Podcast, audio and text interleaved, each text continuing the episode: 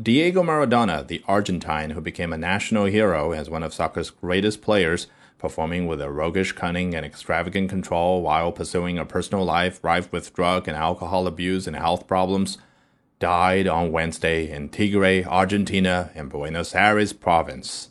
He was 60.